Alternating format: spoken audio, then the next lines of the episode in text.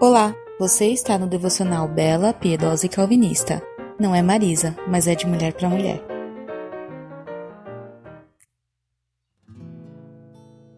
Oi meninas! Essa semana nós estamos falando de três grandes exemplos da Bíblia de mulheres e hoje, por último, nós vamos falar de Maria Madalena. Bom, Maria Madalena é um dos nomes de mulheres mais conhecidos da Bíblia.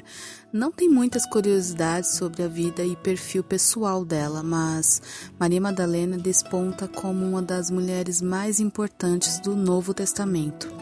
Ela é mencionada pelo nome em todos os quatro evangelhos, na maioria das vezes associadas aos acontecimentos relacionados à crucificação de Jesus.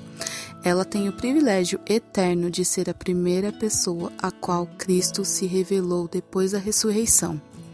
Madalena realmente teve um passado sombrio.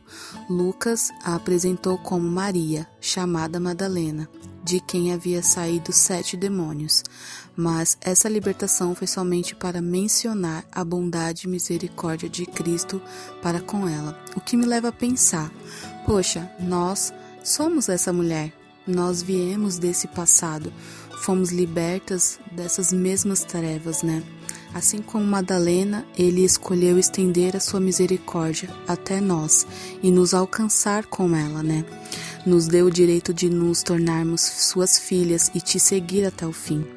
Madalena esteve com o rei até o momento da crucificação, e na manhã da ressurreição, essa mulher foi ao seu túmulo, inquieta e triste por achar que alguém tinha roubado o corpo de seu mestre.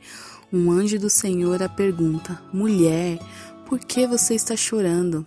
E entre o soluço do seu coração partido, ela diz: Levaram embora o meu Senhor, eu não sei onde puseram. Foi neste momento que ela se virou e viu Jesus. O luto de Madalena virou uma glória indescritível.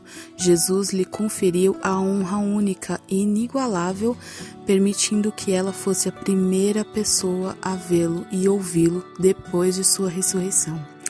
Esse foi o legado extraordinário de Maria Madalena. Ninguém nunca poderá igualar essa honra ou tirá-la dela, mas nós podemos e devemos imitar Maria em seu amor profundo a Cristo. Até semana que vem. Graça e paz.